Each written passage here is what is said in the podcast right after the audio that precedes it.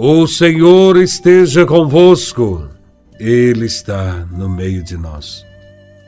Proclamação do Evangelho de Nosso Senhor Jesus Cristo, segundo São Mateus, capítulo 1, versículos de 1 a 17.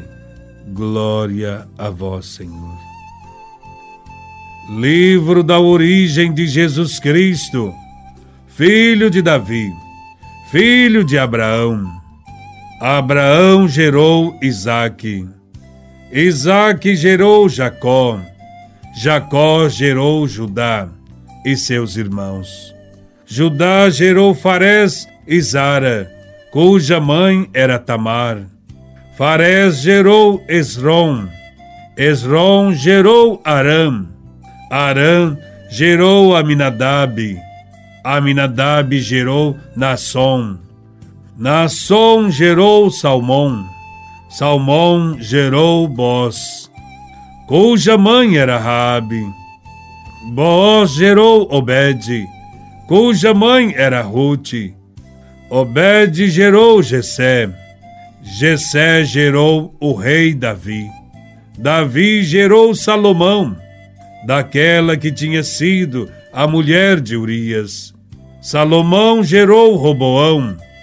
Roboão gerou Abias. Abias gerou Asa. Asa gerou Josafá. Josafá gerou Jorão.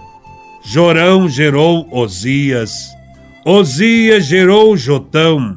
Jotão gerou Acás. Acás gerou Ezequias. Ezequias gerou Manassés. Manassés gerou Amon. Amon gerou Josias. Josias gerou Jeconias e seus irmãos no tempo do exílio da Babilônia. Depois do exílio na Babilônia, Jeconias gerou Salatiel. Salatiel gerou Zorobabel. Zorobabel gerou Abiúde. Abiúde gerou Eliaquim. Eliaquim gerou Azor. Azor gerou Sadoc.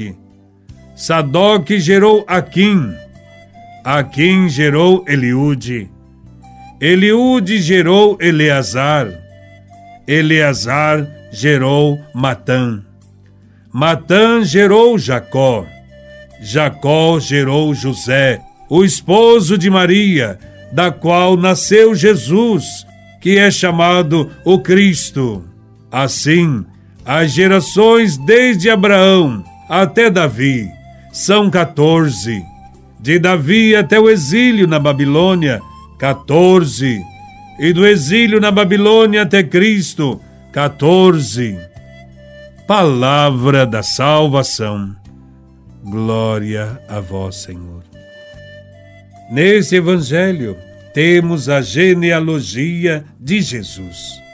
A genealogia era um meio infalível de preservar a identidade do povo israelita.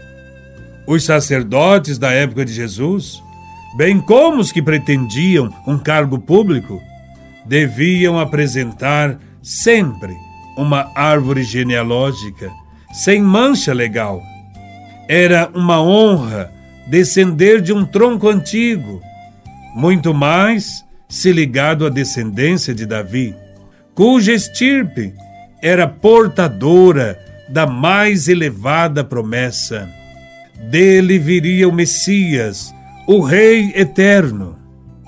No início do Evangelho de São Mateus, vemos a origem humana de Jesus Cristo. Isto prova que Jesus não é um ser mitológico, não é um mito. O seu nascimento é histórico. E ao longo do seu evangelho, São Mateus provará, com profecias e com milagres realizados por Jesus de Nazaré, a sua natureza divina. Entre as personalidades mencionadas na árvore genealógica de Jesus, encontramos algumas mulheres, de origem não israelita, como querendo dar a entender que é para todos a redenção trazida por Cristo. Na genealogia, há pecadores e pecadoras.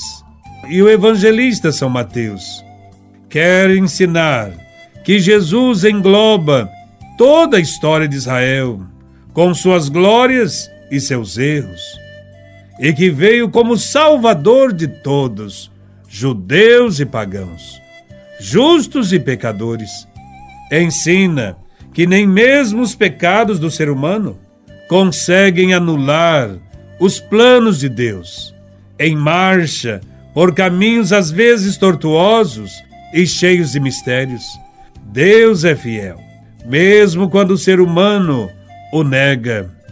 Jesus está inserido na história humana. Desde então, ele não estará longe, e sim junto de nós, solidário conosco, fazendo parte de uma raça, de uma família, de uma cultura, com todas as suas implicações. Ele é um homem igual a nós, menos no pecado.